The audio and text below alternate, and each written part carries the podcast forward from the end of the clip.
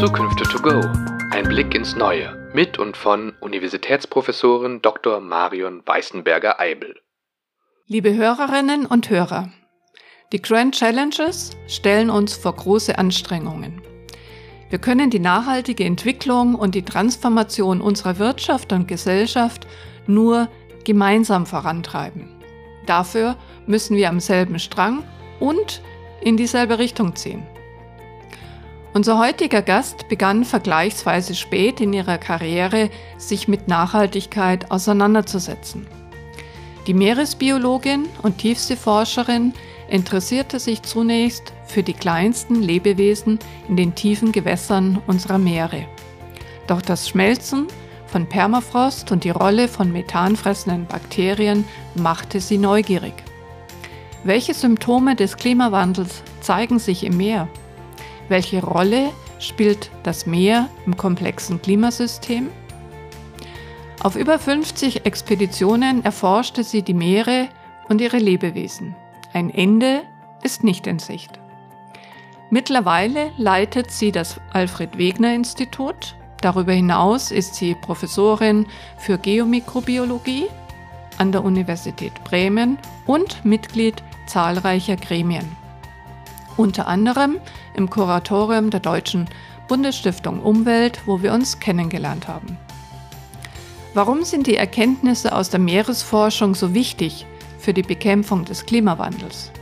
Wie kommuniziert sie ihre Aktivitäten und Erkenntnisse an die Öffentlichkeit? Und warum werden wir die zahlreichen Krisen trotz der schlechten Vorzeichen meistern? In der heutigen Episode von Zukünfte to go tauchen wir in die Tiefsee ein. Professor Dr. Antje Boetius diskutiert diese und weitere Fragen mit Moderator Sebastian Burger. Viel Vergnügen! Die Faszination für das Meer scheint tief im Menschen verwurzelt zu sein. Wir überquerten das Meer, um neue Kontinente zu entdecken und bereisen es heutzutage auf großen Kreuzfahrtschiffen.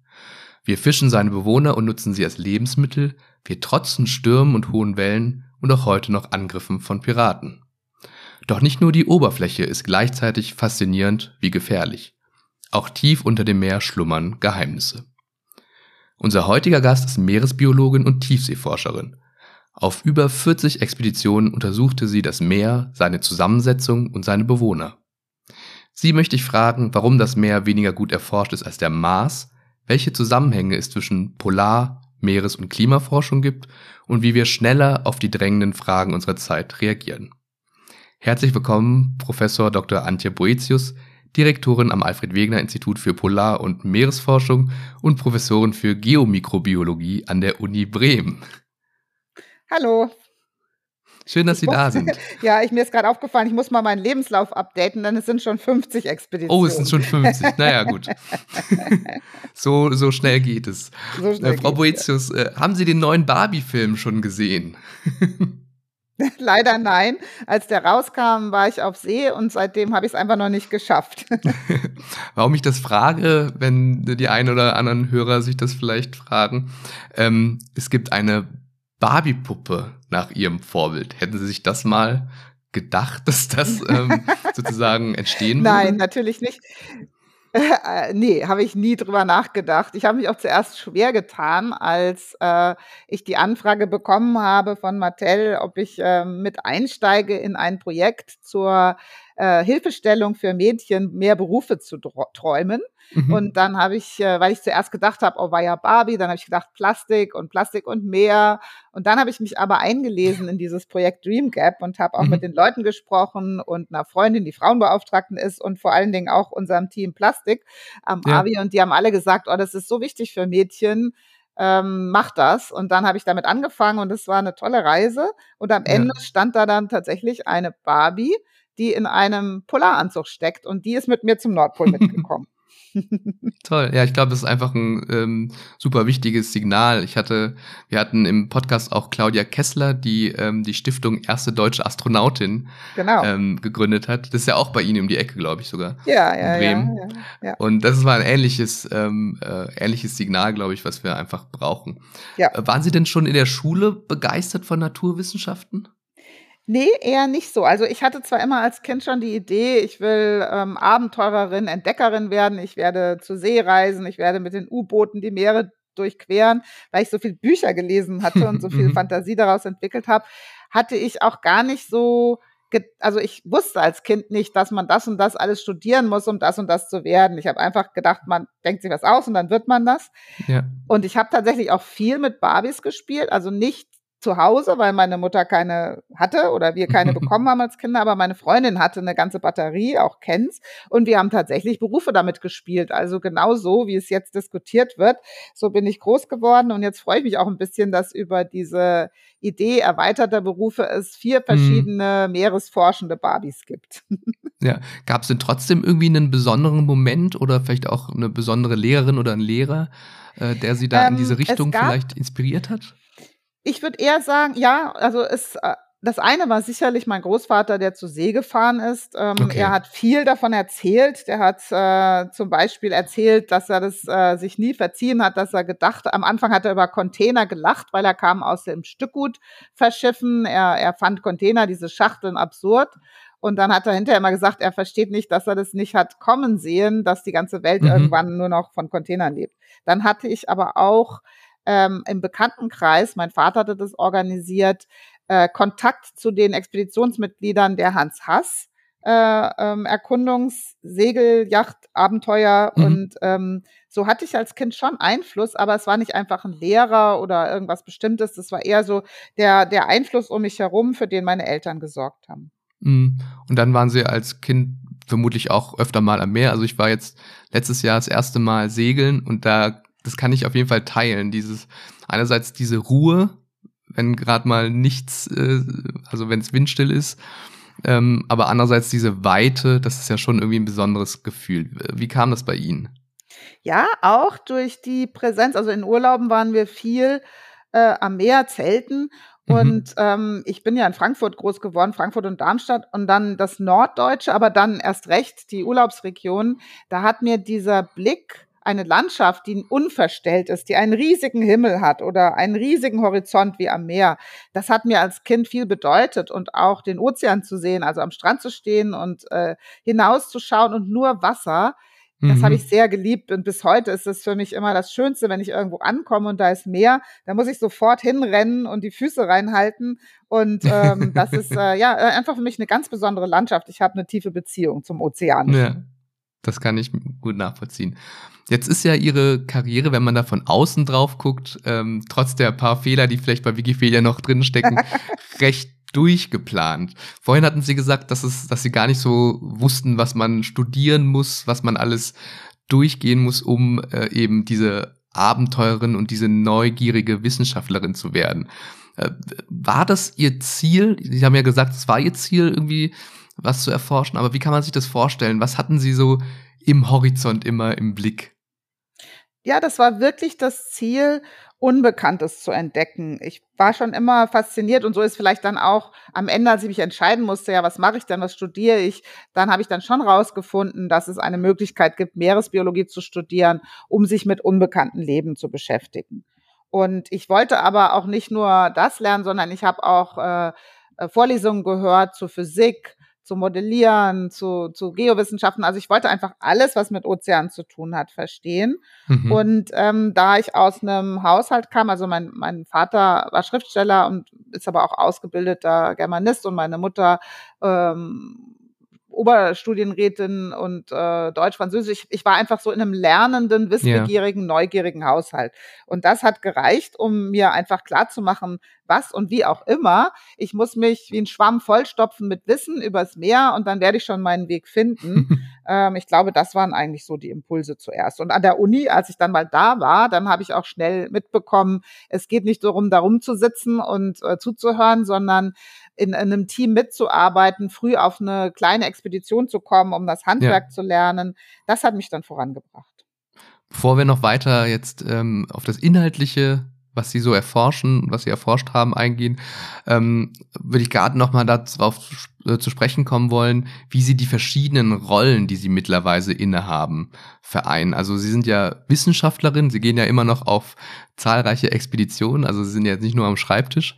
Sie sind aber gleichzeitig Direktorin einem großen, eines großen äh, Forschungsinstituts und gleichzeitig ähm, Gremienmitglied unterschiedlicher Gremien, Politikberatung und so weiter. Wie vereinen Sie das? Ist das äh, nur ein Herz, sag ich mal, in Ihrer Brust oder sind es irgendwie vielleicht drei, vier? Ähm, und, und, und was macht Ihnen da so Spaß in den jeweiligen ja. Rollen? Also ich habe viel geübt, aber bis heute stelle ich fest, ich habe nur ein Gehirn, nur ein Herz, nur eine Leber. das bedeutet also, das ist schon eine Person, die mit Ihnen spricht.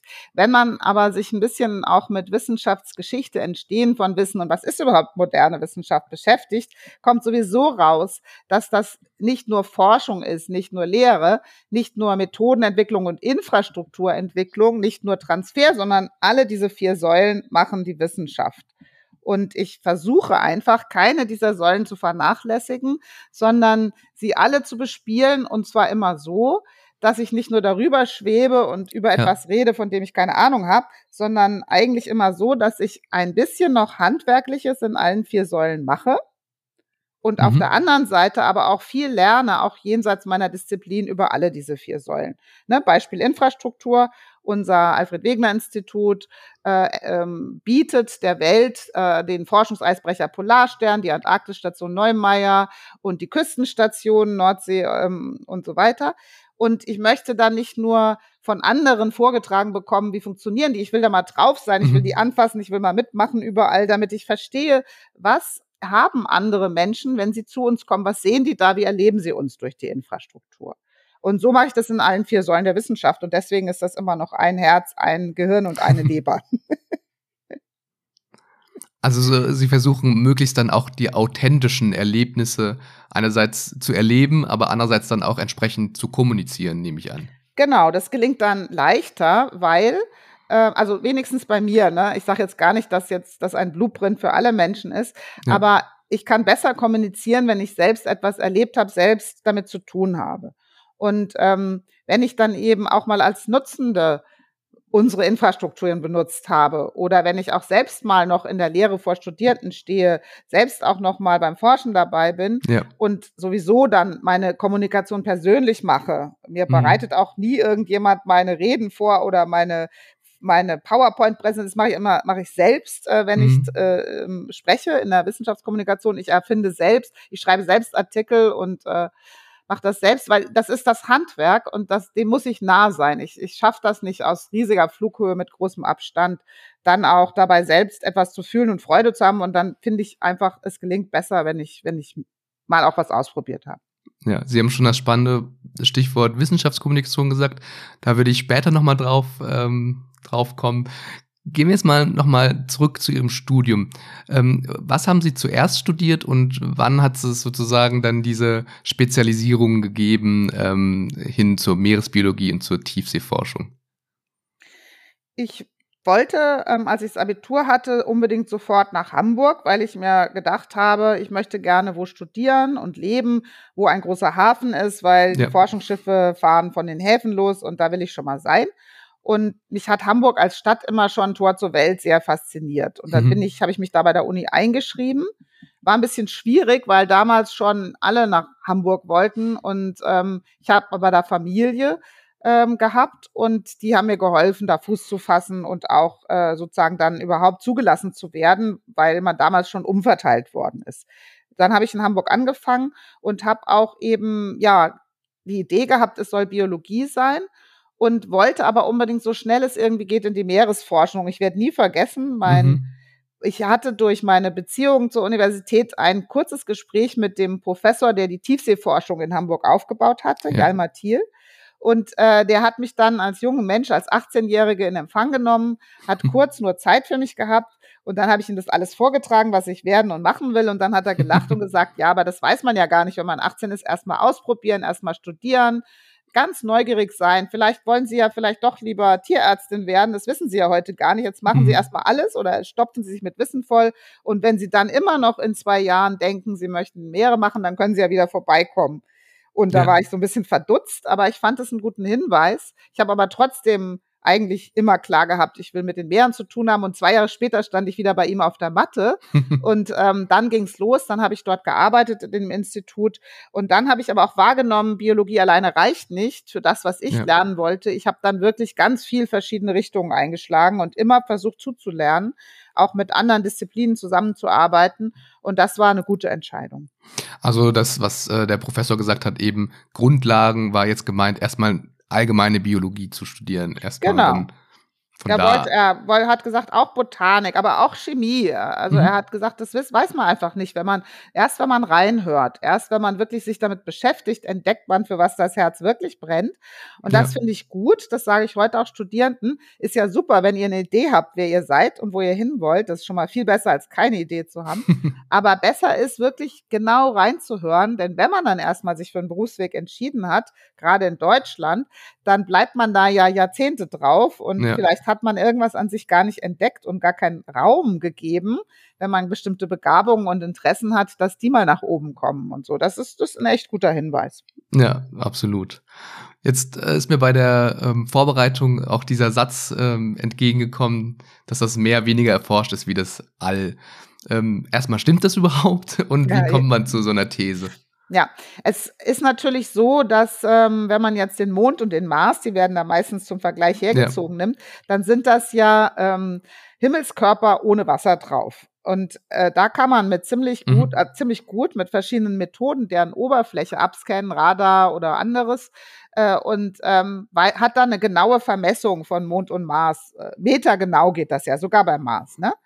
In den Meeren geht es überhaupt nicht, weil da auf unserer Erde ist eben 70 Prozent der Oberfläche wasserbedeckt. Das ja. heißt also, die Standardmethoden, um hochauflösend metergenau äh, den, den Boden äh, zu vermessen, das klappt nicht auf unserer Erde. Und deswegen sagt man das so. Mhm. Ist jetzt keine Kunst. Außerdem hat weder Mond noch Mars nach unserem besten Wissen Leben drauf. Und ja. die Erde hat Milliarden von Arten und die sind noch gar nicht alle zu Ende erforscht. Deswegen die Erde ist wirklich geheimnisvoll. Also die Erde hat einfach so große Unbekannten, ähm, dass sie auch schwieriger ist, komplexer als andere Himmelskörper, die wir untersuchen können und wollen.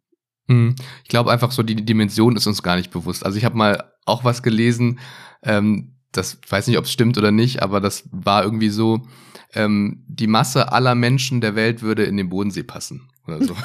genau. Kann, kann man bestimmt ausrechnen. Ich war einmal so richtig wütend. Da war wieder irgend sowas und irgendeine Einigung hat nicht geklappt und der Klima, Klimakrise, alles, alles war schlimm. Dann habe ich ausgerechnet, was das Meer, wie viel höher würde der Meeresspiegel werden, wenn alle Menschen gleichzeitig reinhüpfen und alle Autos mitnehmen. Und das war insignifikant. Und dann merkt man ja. erstmal, was für ein riesiges Volumen der Erde eben das, der Ozean ist. Ne? Genau. 90 Prozent des Lebensraums, also dort, wo überhaupt etwas leben kann auf der Erde, ist Tiefsee. Das ist doch verrückt. Und dann versteht man erstmal die Dimensionen. Mhm.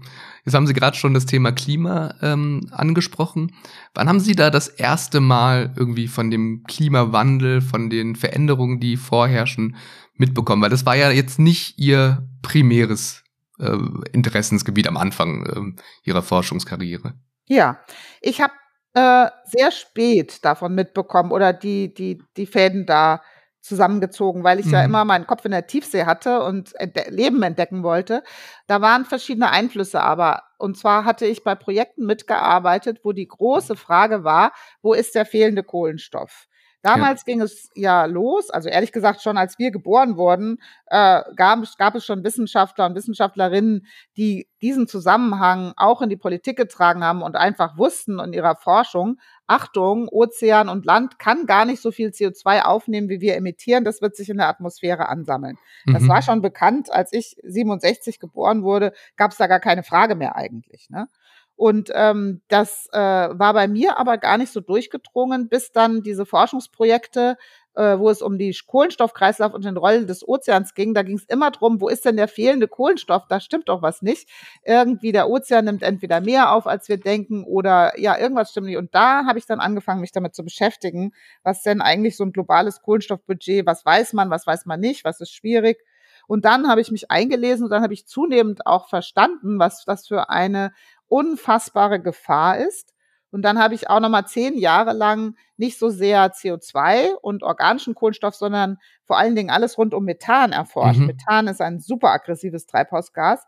Und so bin ich dann ganz und gar in die Klimadiskussion eingestiegen, weil meine Forschungsergebnisse auch gezeigt haben, wir müssen überhaupt erstmal verstehen, wo überall Methan rauskommt, wie es sich verteilt und wie es wieder verschwindet, weil es neben dem CO2-Problem eben ein ganz großes Methanproblem gibt. Und dann mhm. war ich da mit beiden Beinen drin. Okay. Also da zeigt auch mal, da zeigt sich auch wieder, wie die Klimakrise so eine wirklich systemische Betrachtung verlangt. Ähm, können Sie vielleicht nochmal diesen Zusammenhang zwischen Polar-, Meeresforscher und Nachhaltigkeit skizzieren? Auch vielleicht, wie Sie dann mit entsprechend anderen Forscherinnen und Forschern zusammenarbeiten, wie sie sich austauschen, worüber sie sich austauschen. Ja, ich könnte vielleicht auch sogar sagen, dass ein richtiger Schock, also oft haben Menschen ja das, ob es über ihren Beruf ist oder zu Hause, ein Erlebnis, was sie vollständig verändert, weil sie für sich etwas Schockierendes entdecken, etwas, was mhm. sie so umhaut. Und bei mir war das eine Expedition, wo ich dann in 2012 mit einem ganzen Schiff auch voller internationaler Wissenschaftlerinnen und Wissenschaftler, viele Doktoranden waren wir unterwegs im Arktischen Ozean. Und das war das Ausnahmejahr 2012, wo wirklich viel mehr als normal auch wenn mehr als immer zurückgeht in der Arktis, aber da war es richtig viel. Da war es so, dass wir rausgefahren sind, das Eis ist einfach nur, es ist alles geschmolzen um uns herum. Mhm. Das ganze Leben in dem, in den Eisschollen ist ins Meer gefallen, in die Tiefsee abgesunken. Und diese Bilder einer Landschaft, wo man nichts mehr aufhalten kann, wo man nur zuguckt, wie etwas vor den Augen verschwindet. Und dann auch, dass wir da draußen waren als einziges Forschungsschiff und die Medien riefen jeden Tag an, was seht ihr da? Wir hören, der Nordpol ist eisfrei. Da war so viel los, ne? Und das ja. hat, da habe ich dann gedacht zum ersten Mal, wow, es kann wirklich in meiner Lebenszeit vor meinen Augen ein riesiges Biom, also ein riesiger Teil der Erdoberfläche verschwinden. Und äh, mhm. seitdem habe ich dann auch entschlossen, ich, ich möchte viel stärker über das Thema Polarregionen, das Weiße der Erde, die weißen Landschaften und ihre Zukunft äh, forschen und auch über die Wege, wie wir Menschen das noch verändern, noch aufhalten, noch beeinflussen können.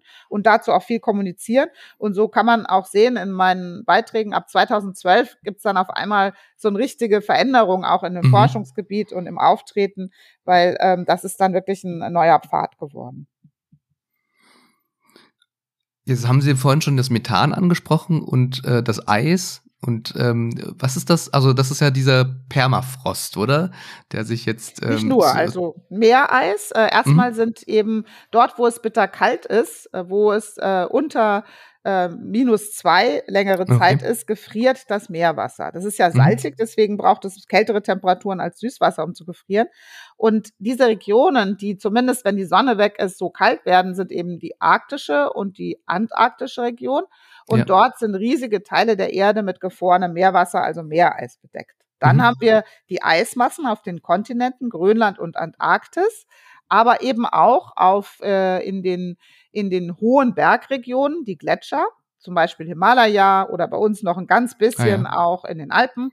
Und das alles zusammen mit dem Permafrost, also dem gefrorenen Erdboden und dem Schnee mhm. darauf, nennt man Kryosphäre, das Gefrorene. Okay. Und ähm, wie, was hat jetzt, äh, wie kommt es jetzt zu diesem Methan, das dann äh, rauskommt? Ähm, das Methan, was wir ja, was der Hauptbestandteil auch vom, vom Erdgas ist oder was wir auch Faulgas nennen, ähm, hat zwei Entstehungswege. Der eine ist, ähm, es entsteht bei der Verbrennung der thermischen Umsetzung von organischem Material. Und ähm, mhm. so entstehen auch zum Teil diese sehr großen Erdgasspeicher, die wir in den Meeren haben. Da ist einfach mal viel Material, Algen oder, oder etwas reingefallen ins Meer, begraben worden und über Jahrmillionen entsteht dann ähm, Erdgas. Es kann aber auch durch die äh, mikrobiellen, den mikrobiellen Abbau von Organik entstehen. Auch Mikroben, die sogenannten Methanogenen, machen Methan. Wir lachen da immer drüber oder kennen das von den Kühen. Ähm, genau, ja. Das äh, Methan ist ein Produkt, äh, eben wie gesagt, der Methanogenen, die es zum Beispiel aus Wasserstoff und CO2 machen oder aus Acetat.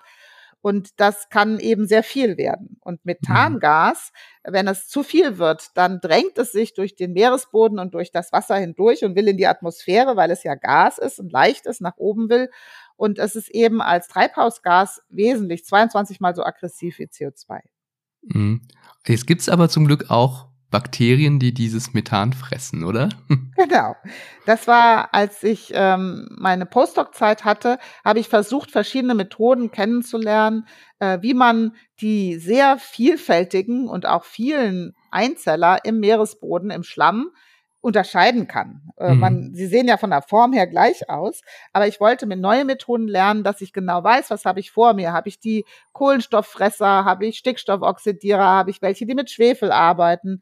Um das zu unterscheiden, musste ich eine Methode lernen am Max-Planck-Institut für marine Mikrobiologie im Labor von Rudi Ammann, dass man mit kleinen genetischen Markern mit einem Farbstoff dran dann die Bakterien direkt identifizieren kann, direkt okay. weiß, wer sie sind. Und als ich das alles so geübt und gemacht habe, da hatte ich eine tolle Expedition vor Oregon, wo in riesigen Teilen des Meeresbodens richtige Pakete gefrorenes Methan, mhm. also Gashydrate sitzen.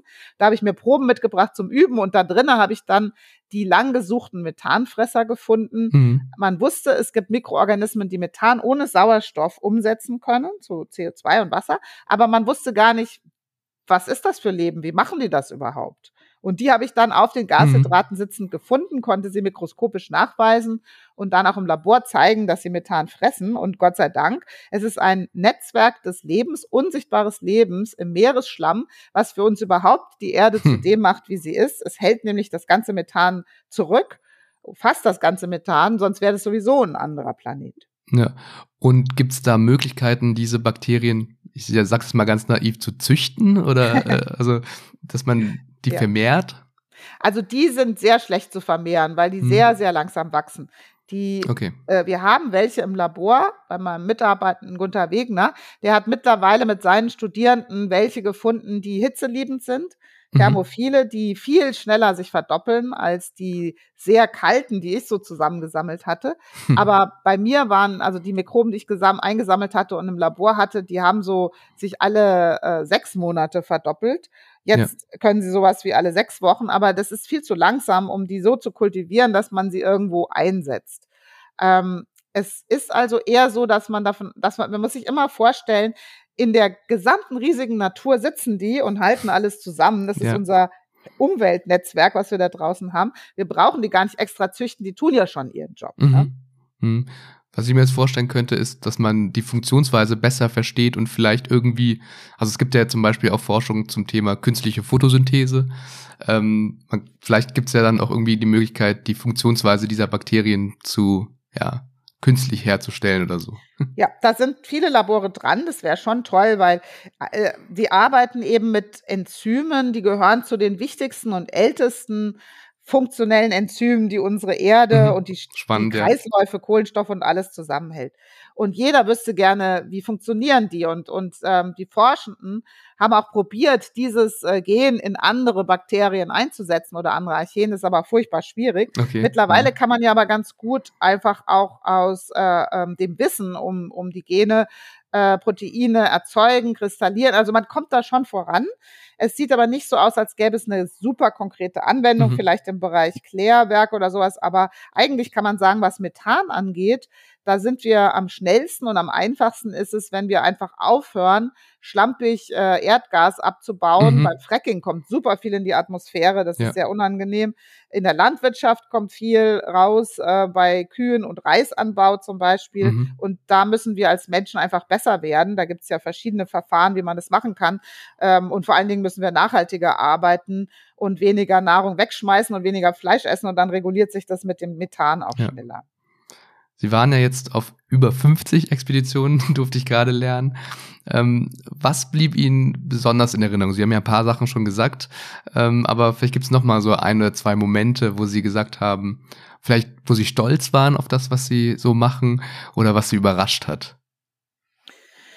Ähm, ach, es ist einfach so, dass jede Expedition immer irgendwelche Überraschungen mhm. gebracht hat, irgendwelche einzigartigen Entdeckungen und ähm, die letzte ist einem immer am nächsten. Ich bin ja gerade ja. erst von See zurück, war da zwei Monate unterwegs und ähm, denke jetzt viel noch drüber nach, was haben wir da gefunden, was haben wir da Erstaunliches alles gesehen.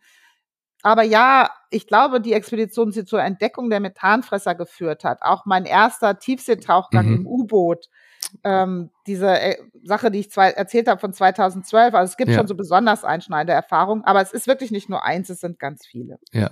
Wie können wir uns den Alltag vorstellen? Also es ist wahrscheinlich auch so ein bisschen um die äh, äh, Sachen, die sie gerade, die Experimente, die sie machen, die Forschung, die sie machen, rumgeplant, aber gibt es da überhaupt den einen Tag oder kann man sich das Eigentlich vorstellen? Nicht. Also äh, wenn man an Bord ist und einfach äh, forscht und arbeitet, dann hat man eine vorher einen Plan, was man alles erreichen ja. will, und dann setzt man alles dran, den abzuarbeiten, weil es ist nie so so top planbar das Leben an Bord. Ja. Da spielt ja auch noch das Wetter mit und die Wellen und Wind und alles Mögliche. Die Technik muss funktionieren und man ist gut beraten, immer darauf zu achten, dass man schnell vorankommt, schnell seine Proben bekommt und seine Beobachtung macht. Ich bin ja zuletzt oder zumeist als Fahrtleiterin unterwegs und da mhm. geht es darum, äh, vor allen Dingen den verschiedenen Forschungsteams bestmöglich zu dienen. Man muss ja als Fahrtleiter alle glücklich machen und allen ermöglichen, oft haben die Leute fünf oder zehn Jahre auf diesen Moment gewartet, dass sie dann ja. unterwegs sind. Und dann will man alles dran setzen, dass jeder mit Top-Proben und Beobachtungen nach Hause kommt. Und das eben hinzubekommen, das bedeutet, äh, man muss Stundenpläne schreiben fürs Schiff, man muss okay. immer wissen, was die Leute wollen, wie sie umsteuern wollen. Man muss mit dem Kapitän immer verhandeln, was geht noch, wie können wir was beschleunigen, wie können wir Zeit sparen. Und da muss man auch immer aufpassen, dass die Leute sich nicht überarbeiten, weil mhm. äh, man sagt halt oft immer leicht, oh, ich habe nur einmal diese Expedition, ich will jetzt alles haben. Und dann merkt man gar nicht, dass man schon drei Tage lang kaum geschlafen hat, weil ja. es auch so eine Freude macht, da voranzukommen. Und da muss man immer gucken, dass die Leute auch gute Ruhepausen haben und dass der Arbeitsschutz hoch äh, äh, gewährleistet ist. Dass man aber auch immer soziale Momente hat, wo dieses mhm. Gefühl der Zusammenarbeit gestärkt wird. Also eigentlich eine ganz komplexe Managementaufgabe im Endeffekt ziemlich komplexe Managementaufgabe. ähm, Sie haben gerade schon die Technik angesprochen. Welche Hilfsmittel ähm, nutzen Sie? Also ähm, gibt ja die, die U-Boote, die unbemannten, ähm, dann Proben, die Sie auswerten. Was, was, was können wir uns da vorstellen, was Sie da nutzen? Ähm, das ist eigentlich die ganze Batterie. Es hängt immer von der Forschung selbst, selbst okay. ab. Also alles beginnt mit einem Forschungsschiff. Ähm, da, da legt man im Hafen ab und fährt wohin, wo was man sich vorher ausgesucht hat, wo man forschen will. Und dann hat man eine ganze Reihe von Instrumenten dabei, je nach Forschungsfrage. Mhm. Natürlich ist es heute so, dass, wo es möglich ist, man zusätzlich auch noch mit Robotern arbeitet. Okay. Da, das Schiff hat eben eine Winde, aber man kann ja nicht viele Drähte auf Mal ins Wasser hängen, dann würden die sich alle ver, verdrehen. Man hat immer nur einen Draht, also nur ein Gerät zur Zeit. Und deswegen benutzen wir im Zusammenhang mit dem Gerät, was dann mit dem Draht runtergelassen wird, auch viel Roboter, Kameras, freidriftende Bojen, damit man eben die Plattform Schiff möglichst ergänzt und möglichst viel Wissen erzeugt. Äh, ich glaube, ich habe ja praktisch alles schon benutzt. Manchmal muss man auch drüber fliegen. Wir haben zum Beispiel auf Polarstern Helikopter. Okay. Es gibt, äh, man braucht immer auch Fernerkundung. Also haben wir auch sogar, wenn wir Tiefseeforschung machen, gibt es auch immer was, was wir mit dem All zu tun haben. Mhm. Es ist schon wirklich eine große Bandbreite. Aber es kommt vor allen Dingen auch auf den Menschen an. Ja. Ähm, man braucht vor allen Dingen Talente und das jetzt nicht nur Wissenschaftlerinnen und Wissenschaftler, sondern wie gut ein Pfad ist, wie gut das Resultat ist, hat auch sehr damit zu tun, ähm, dass man Handwerker vor Ort hat, sprich die Seeleute. Ja. Und am Ende kommt sogar auf den Schiffskoch an, nämlich wenn der schlecht kocht oder nichts mehr zu futtern zubereitet, was, dann kann es auch schief gehen. Also alle arbeiten mit bei Mission Expedition in den Ozean. Ja. Ähm, vorhin hatten wir ja schon mal über die Kommunikationsherausforderungen gesprochen. Glauben Sie, dass das jetzt ähm, in Ihrem Fall als ja schon Grundlagenforscherin, dass Sie Ihnen da besondere Herausforderungen ähm, begegnen, wenn es jetzt darum kommt, Ihre Erkenntnisse in die Öffentlichkeit zu tragen? Weil vielleicht in einer angewandten Forschung ist es vielleicht leichter. Ähm, wie nehmen Sie das wahr? Das nehme ich nicht so wahr. Ich nehme es so hm. eher so wahr, dass die Menschen, ob jung oder alt und wo auch immer welches Land, eigentlich eine riesige Neugierde, Neugierde mhm. dem Meer und den Polarregionen entgegenbringen. Und gerade weil man ja als Meeresforscher oder gerade wenn man auch in U-Booten abgetaucht ist, für die Menschen selbst eher geheimnisvoll wirkt, so wie ein Astronaut, da mhm. ähm, erlebe ich also, es gibt wirklich oft erstaunlich volle Räume bei Vorlesungen, weil die, die Leute kommen dann und wollen Fragen stellen, wollen was wissen darüber, weil sie ja auch wissen, wie wenig Menschen so etwas machen und weil sie neugierig ja. sind, was man dann sieht als Augenzeuge.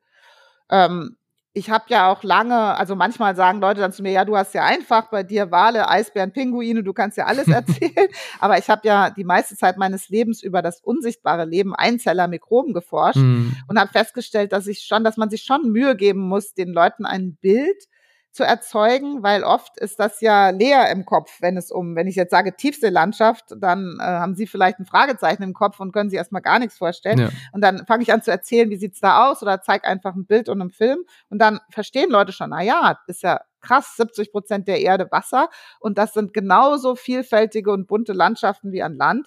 Naja, da habe ich ja, da fehlen mir ja Bilder von Planeten Erde im Kopf. Ne? Mhm. Und so gehe ich davor und finde, habe auch gemerkt, dass das äh, bei der Grundlagenforschung und wenn es noch so schwierig ist, wenn man als Forschender dafür brennt, was man erforscht, dann reicht schon dieser Funke, der dann überspringt ja. aufs Publikum. Und wir Menschen möchten ja oft gerade nicht das hören, was uns im Alltag beschäftigt, wo wir uns immer drüber ärgern oder wo wir bestimmte Meinungen haben, sondern etwas zu hören, ähm, auf eine Veranstaltung zu gehen, wo einem irgendwas berichtet wird, wovon man nicht die leiseste Ahnung hatte. Ja. Das mögen die meisten Menschen und vor allen Dingen Kinder sehr. das kann ich mir vorstellen. Jetzt ist ja so eine Expedition bestimmt auch relativ teuer. wer bezahlt das denn? Also wer sind Ihre Auftraggeber? Und ähm, Sie haben zwar ein, ähm, Sie leiten ein Institut, aber es sind bestimmt nicht nur die Menschen aus Ihrem Institut dabei bei so einer großen Expedition, oder? Hm. Nee, genau. Die Forschung ist äh, bei diesen Polarforschungsplattformen oder Meeresforschung sicherlich teuer. Nicht so teuer wie die Raumfahrt oder wie Elektronenbeschleuniger, aber schon sehr, sehr teuer, indem ja eben die Schiffe betrieben werden müssen. Die Schiffe ja. müssen betankt werden ähm, das wird leider auch nicht billiger, wenn wir endlich wechseln von fossilen Brennstoffen auf äh, äh, regenerativen Methanol und Wasserstoff, was wir mhm. dringend vorhaben, was auch schon läuft. Aber das ist ja furchtbar teuer, der neue ja. Brennstoff. Also das kostet einiges. Aber wenn man das wieder in Vergleich zieht was aus Wissen langfristig eben rauskommt für die Zukunft, für die Innovation, dann wissen wir ja alle, das ist ja gut erforscht und vermessen, dass jede Euro Investment in Forschung mhm. nicht nur lokal in einer Stadt, die eine Hochschule oder Uni hat, das Mehrfache zurückbringt, sondern langfristig für eine Nation, die in Forschung investiert, es die ganze Zukunft verändert und auch Arbeitsplätze schafft. Und das ist nicht oft direkt der Zusammenhang. Also nur dadurch, dass ich Tiefseewürmer erforsche, habe ich jetzt noch nicht direkt einen Arbeitsplatz geschafft. Aber dadurch, dass ich eben Technologien voranbringe, Wissen erzeuge über Naturschutz, ja. über die Meere, die in 10 und 20 Jahren vielleicht mal essentiell sind, weil eine neue Medizin gefunden werden will, ähm, dadurch tragt, trägt die Forschung immer zur Produktivität der Gesellschaft bei. Und äh, wenn man mal vergleicht, wohin wir unsere Steuergelder alles so fließen, äh, dass es immer noch nicht die versprochenen drei Prozent in die Forschung sind, ja. äh, was ja eigentlich die Idee ist, drei Prozent des Bruttosozialproduktes, ja. da muss man schon sagen, dass das tolle Forschen und Wissen, was Deutschland erzeugt, sehr günstig zu haben ist für den Steuerzahler. Mhm, okay, ja, das ist auf jeden Fall eine sehr gute und klare Aussage. Genau. Ähm, Zumindest bei uns Helmholtz, ja, bei Fraunhofer bin ich mir da nicht so sicher. das lasse ich jetzt mal hier so stehen. ähm, schauen wir mal ein bisschen so auf, auf Ihre Rolle ähm, in, in den großen Kontext. Also, was würden Sie sagen? Ihre Forschung ist ja auch wirklich langfristig angelegt. Äh, und ihre Disziplin. Wie hilft Ihnen diese Langfristperspektive jetzt beim Verständnis der ganz großen gesellschaftlichen Herausforderungen, Klimakrise, sei es Klimakrise, sei es ähm, demografischer Wandel oder sonstiges? Sehr. Ich muss sagen, äh, neulich oder vor wenigen Tagen hat mich jemand gefragt, wie hältst du es überhaupt im Kopf aus? Es wird ja immer nur schlechter, die Schäden akkumulieren. Ähm, und dann habe ich auch drüber nachgedacht, ja, was mich eigentlich tröstet, ist die lange Zeitskala. Also mhm. äh, das hört sich jetzt vielleicht komisch an oder ein bisschen nerdy oder so, aber dadurch, dass ich eben Erdgeschichte verstehe und, äh, und, und auch weiß, wie Prozesse ablaufen, auch ökologische Prozesse, ähm, wie eine Krise abläuft, dann besorgt mich zwar immer noch das Unverrückbare, nämlich dass wir Menschen derzeit wirklich für ein Artensterben unvorstellbaren Maßes verantwortlich sind, weil eben, wenn eine Art erstmal verschwunden ist, können wir sie nicht für kein Geld der Welt zurückkaufen. Mhm. Aber in Bezug auf die physikalische Umwelt, beim Meereis oder bei anderen Sachen, da weiß ich ja, wenn es nur wieder kalt genug ist, dann friert es auch wieder. Wenn es nur genug Schnee gibt, dann wachsen auch die Gletscher wieder. Und sozusagen immer zu begreifen, dass wir uns tatsächlich als Menschen jetzt und heute und den nächsten und übernächsten Generationen leider wirklich völlig unnötiges Leid zu fügen, das ist schlimm. Mhm. Aber mich mhm. tröstet auf der langen Perspektive, dass wir auf dem richtigen Pfad sind, dem der Transformation, ja. und dass danach auf jeden Fall wieder besser wird. Und äh, deswegen bin ich dann besser getröstet als Menschen, die nur die letzten 50 und die nächsten 50 Jahre ja, denken. Ja. Ich habe ja. übrigens noch was Tröstliches, was ich an dieser Stelle weitergeben kann, gerade auf der Arktis-Konferenz in Island gehört von einem indischen Offizier der Marine, der dort für äh, Bildung und Forschung über Arktis gesprochen hat.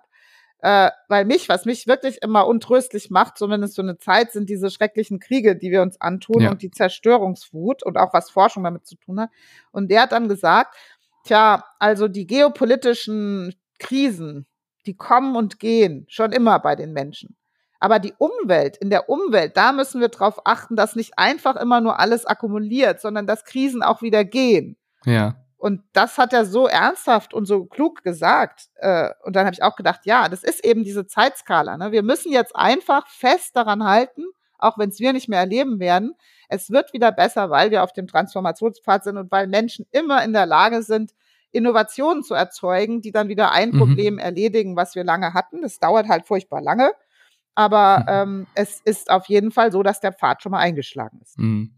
Jetzt dringen Sie auch an Orte vor, ähm, an denen vorher noch niemand gewesen ist. Das hatten Sie auch schon gesagt. Sie wollen das Unbekannte erforschen.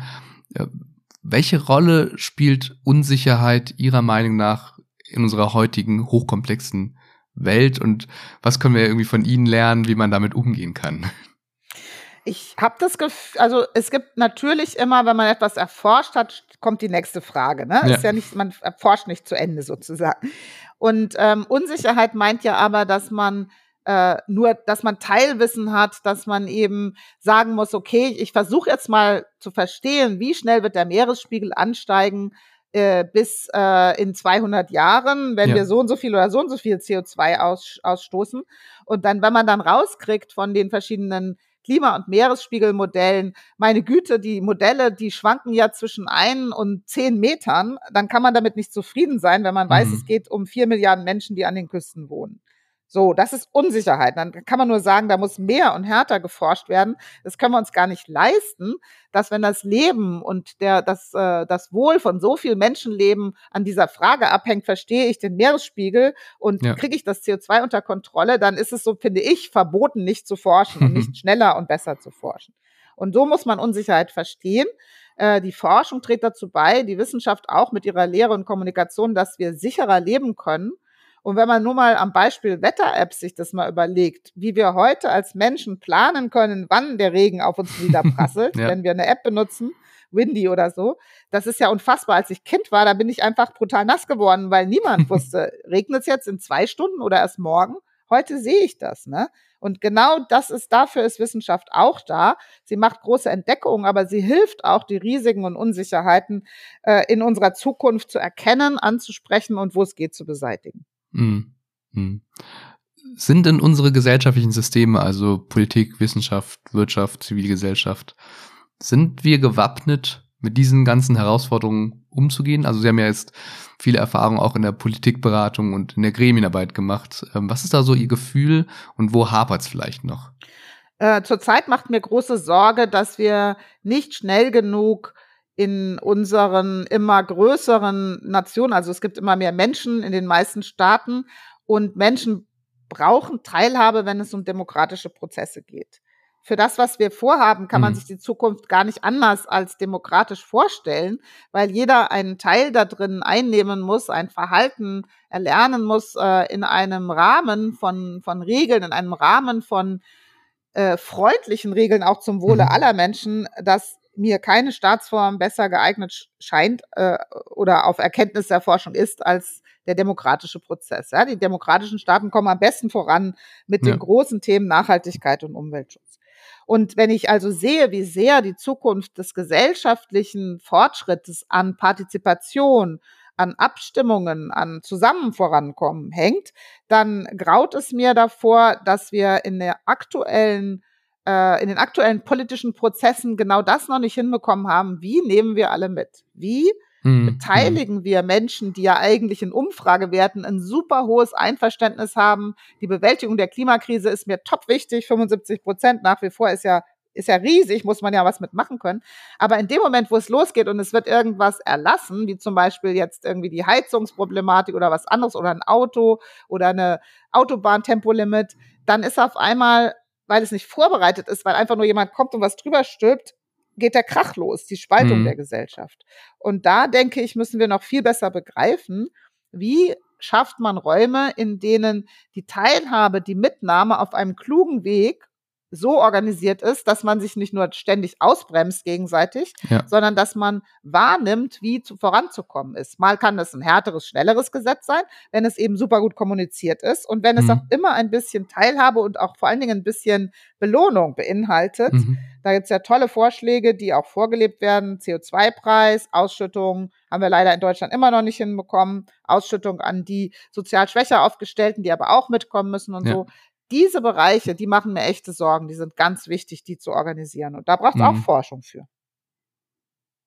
Ja, also Teilhabe und Kommunikation gegen das langsame Tempo, sag ich mal, dass wir genau. da dann auch ja. endlich den Speed reinbekommen, den wir ja wirklich brauchen.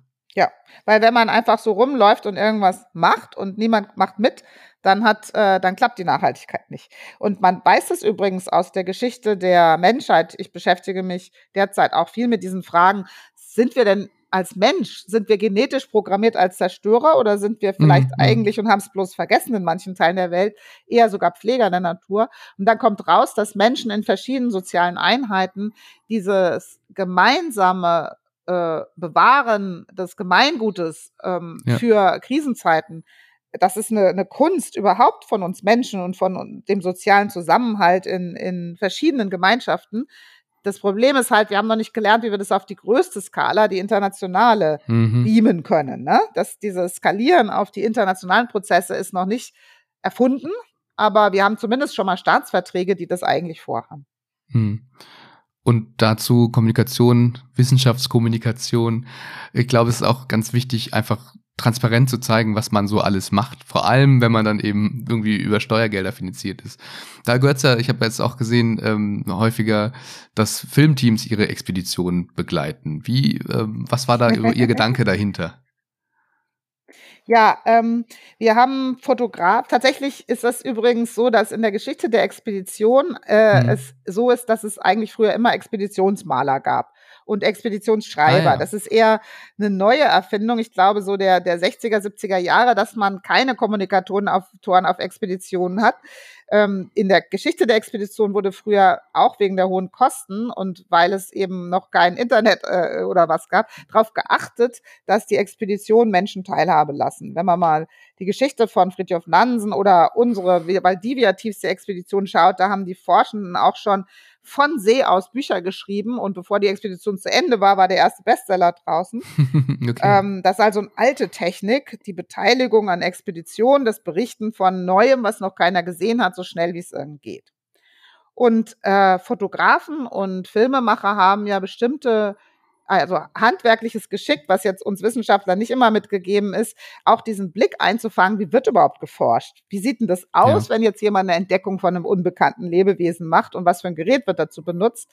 Und wir haben deswegen seit einer Weile, wo es immer geht, auch äh, ähm, Medien, also mal ein TagebuchschreiberInnen mhm. oder Fotografen, wir haben die dabei, damit sie uns helfen, dass Menschen teilhaben können an den Expeditionen. So hat das angefangen. Und das finde ich eine gute ja. Sache. Ähm, da unerlässlich war es natürlich bei der größten aller Expeditionen, die wir zu verantworten hatten, der Mosaik-Expedition, wo das Schiff auch ein Jahr mhm. eingefroren war. Aber ähm, auch jetzt ist das für viele kleine und große, wir machen es jetzt auch oft an den Küstenstationen, ne? das ist einfach wichtig. Wir ja. müssen zeigen, wie Forschung geht. Ja, und leider ist es ja oft noch so, dass ähm, ich das zumindest Gefühl habe, dass erstmal Wissenschaftskommunikation so mitgedacht wird. Also das wird schon irgendwie, irgendjemand wird da schon was zu schreiben oder ähm, werden irgendwie wahnsinnig komplizierte Folien einfach hochgeladen und das ist dann Wissenschaftskommunikation. Das ist so das eine Problem, was ich sehe. Das andere Problem ist so ein bisschen, dass viele äh, Angst haben, dass wenn sie gute Wissenschaftskommunikation machen, dass das dann irgendwie ihre die Qualität ihrer Forschung unterminiert. Also, dass man irgendwie sagt, ah, das ist jetzt so plakativ runtergebrochen, das kann, da kann keine gute Forschung hinterstecken. Also ich verstehe das gut. Das ist manchmal frustrierend, wenn man einen klugen Gedanken, wenn man was Tolles entdeckt hat oder einen klugen Gedanken gefasst hat und man soll es runterbrechen und dann dann ist das nicht mehr so spannend, wie wenn man es einfach sagt, wie es ist, äh, hm, weil äh, ja. Jemand hat keine Zeit oder ein Journalist hat vorher sich überhaupt nicht eingedacht, nicht eingelesen und muss jetzt erstmal die einfachsten Sachen verstehen und fragen und dann bleibt gar keine Zeit mehr für das große Kluge. Das kann schon sehr frustrierend sein. Aber es kann auch genau umgekehrt sein. Oft geht es ja in der Forschung uns auch so, dass um überhaupt erstmal einen klugen Gedanken zu fassen, um eine Erkenntnis der Natur oder uns selbst abzuringen, muss man es versuchen, so kurz, so präzise und prägnant wie möglich zu, zu beschreiben, was man eigentlich herausgefunden hat. Und meine Erfahrung ist, ähm, wenn man das übt und wenn man sich schult darin, wenn man auch die Verstärker, also die Multiplikatoren oder die, die vierte Säule, Wissenschaftsjournalismus, mhm. wenn man den pflegt, wenn man Leute hat, wo man dann auch weiß, ja, die oder der macht das ganz super, die erfassen das und die stellen auch die klugen Fragen, die einen selber weiterbringen, dann ist es eigentlich ein Geben und Nehmen. Ne? Dann habe ich dann als Wissenschaftlerin auch sehr viel davon, dass andere mir Fragen stellen. Mhm. Aber man darf nicht vergessen, das kostet alles echt viel Zeit. Ja. Und da entscheidet man sich halt mal dafür, mal dagegen. Als Wissenschaftlerin sind wir ja nicht direkt verpflichtet, jetzt von allem, was wir zu tun haben, auch noch ganz viel Zeit in Medientraining und sonst wie was zu geben. Ja, Aber die Leute, die ich kenne, die daran Freude haben, und mir geht es auch so, die auch gute Netzwerke haben, mhm. die entdecken, dass sie die Wissenschaftskommunikation, auch die eigene Forschung einfach besser macht. Mhm. Jetzt sind wir ja bei Zukünfte to go auch bei einem Format für Wissenschaftskommunikation. Und wir wollen ja immer mit Personen sprechen, die heute schon mit ihren ähm, Innovationen die Zukunft mitgestalten. Welche Rolle können denn Innovationen aus Ihrer Sicht jetzt spielen, damit wir eben diese strukturellen Probleme wie den Klimawandel aufhalten können? Na, also es geht ja gar nicht ohne Innovation. Mhm. Innovation, das muss man sich erstmal überlegen, was bedeutet das eigentlich? Innovation ist ja nicht per se jetzt erstmal eine Erfindung, die dann da irgendwie rumliegt bei jemandem im Keller, sondern das bedeutet ja, dass eine Technologie, die kann auch sozial sein, äh, die muss nicht unbedingt ja. Stahl und Eisen sein, dass die von Absolut, einer, ja. einem Teil der Gesellschaft zumindest aufgenommen wird und genutzt wird, was zu einer Veränderung in, in der Gesellschaft selbst führt. Und wenn wir jetzt sagen, wir wollen hier raus aus der Nutzung fossiler Brennstoffe und wir wollen in die regenerativen Energien, dann ist die Möglichkeit, dass alles, was wir brauchen, also an Energie, die chemische Industrie, die braucht ja eben vor allen Dingen auch äh, ähm, also große Hitze, großen Druck, die braucht auch manchmal Moleküle. Und wenn wir es ja. schaffen, nicht mehr äh, in der in der Chemie abhängig zu sein von Erdöl und Erdgas oder in der Metallindustrie von Kohle und so weiter, dann ist das eine Rieseninnovation. Dann, dann ist es sogar eine Disruption. Wenn wir als Menschen jetzt sagen, aber Moment mal, wie sollen wir jetzt die billige Energie Erdöl austauschen gegen wahnwitzig teuren Wasserstoff, dann wäre ein Weg, das ökonomisch darzustellen, weil nämlich zum Beispiel das Verschmutzen der Atmosphäre richtig teuer wird und das Pflegen der Atmosphäre aber günstiger, wäre das eine ökonomische Innovation. Im Moment mhm. ist leider das Ökonomische genau andersrum. Die Leute, die einfach Umwelt zerstören, die Atmosphäre vollmüllen, die werden belohnt ökonomisch und die ja. Leute, die Umwelt schützen, die werden ökonomisch bestraft. Und da muss man sich nicht wundern, wenn wir nicht vorankommen. So, und Innovation bedeutet also, wir lernen mit Hilfe aller möglichen Erfindungen, auch im Finanzwesen, überall, ähm, lernen wir auf einem anderen Pfad weiterzugehen. Und bei dem riesigen Pfadwechsel, den wir vor uns haben, beruht das definitiv dann auf Innovation. Hm. Ich habe Sie jetzt als sehr neugierigen, aber auch sehr optimistischen Menschen wahrgenommen. Können Sie das auf so drei, vier Punkte herunterbrechen, warum oder was Sie optimistisch stimmt für die Zukunft? Mich stimmt optimistisch unsere eigene Geschichte für den Menschen, mhm. wenn man seine ganze Geschichte nimmt, der Art Homo sapiens, wenn man uns anguckt, als wären wir so ein kleines, seltsames, merkwürdiges Insekt, was ein Planetchen besiedelt, dann zeigt unsere Geschichte, dass wir ständig mit Krisen zu tun haben mhm. und ständig was schief geht, aber immer auch was besser geht und dass wir durchaus in der Lage sind, einen Pfadwechsel hinzubekommen. Wir sind schon aus unfassbaren Abhängigkeiten mindestens teilweise ausgestiegen und umgestiegen. Mhm. Das Problem ist aber natürlich, dass man sich, und da bin ich manchmal traurig, dass wir die jetzt aber auch acht Milliarden Menschen sind und ich das immer noch unfassbar finde, und das sage ich jetzt mal als Vorstand UNICEF Deutschland mit, acht Milliarden Menschen bedeutet so viele Kinder und gerade in diesen Zeiten ist es für Kinder unvorstellbar katastrophal, groß zu werden und das Gefühl zu haben, meine Zukunft hm. ist belegt, weggenommen, unfrei, kaputt, weil alle heute schon alles verbrauchen, was eigentlich zur Zukunft gehört. Und mhm. ähm, auch wenn ich grundsätzlich optimistisch bin, dass wir das irgendwann hinbekommen, habe ich doch, muss ich ehrlich sagen, mache ich mir furchtbar Sorgen um das Kindsein in diesen Zeiten. Mhm. Ja, das sind sehr spannende Gedanken. Frau Boetius, wir biegen jetzt schon in die Zielgerade ein. Ähm, wir wollen noch ein bisschen einen Blick in die Zukunft werfen. Und zwar die erste Frage wäre, wie denn Ihrer Meinung nach die Erde und das Meer oder die Meere im Jahr 2050 aussehen? Tja, da wäre es jetzt halt also die Frage, welchen Pfad denke ich mir, wenn ich ja. jetzt den, den Nachhaltigkeitspfad mir denke und sage, okay, wir schaffen es in internationalen Allianzen mit China, Indien und uns allen ähm, einen Ruck, also vor allen Dingen auch Europa, Amerika, einen Ruck hinzubekommen. Und wir halten uns noch gerade so unter zwei Grad, was wirklich alle Anstrengungen kosten würde. Mhm. Dann könnte man sich vorstellen, schaffen wir es bis 2050, wenn wir auch noch sagen, wir schaffen Meeresschutzgebiete, wir nutzen die Klimaschutzpotenziale der Natur aus, zerstören nicht die Wälder, sondern bauen sie wieder auf. Ähm, all das zusammen, dann könnte ich mir vorstellen, dass wir zwar immer noch unter ganz schönen Klimaextremen zu leiden haben, gebeutelt werden hier und da, dass wir aber auch gelernt haben, uns darauf vorzubereiten und dass es nicht mehr so viel Leben und vor allen Dingen auch nicht mhm. so viel Arten kosten wird, dass wir das hinbekommen. Dass langsam auch das Gemeinwohl wieder äh, äh, steigt, weil wir ja durch die Umbauten, durch die Transformation plötzlich saubere Luft haben, äh, einen besseren Verkehr, der uns weniger Nerven kostet, ähm, wir sind äh, vernetzt, wir haben mehr Länder, mit, auf die wir uns verlassen können, weil wir eben zusammenhalten müssen, damit das alles klappt mit den Energienetzwerken.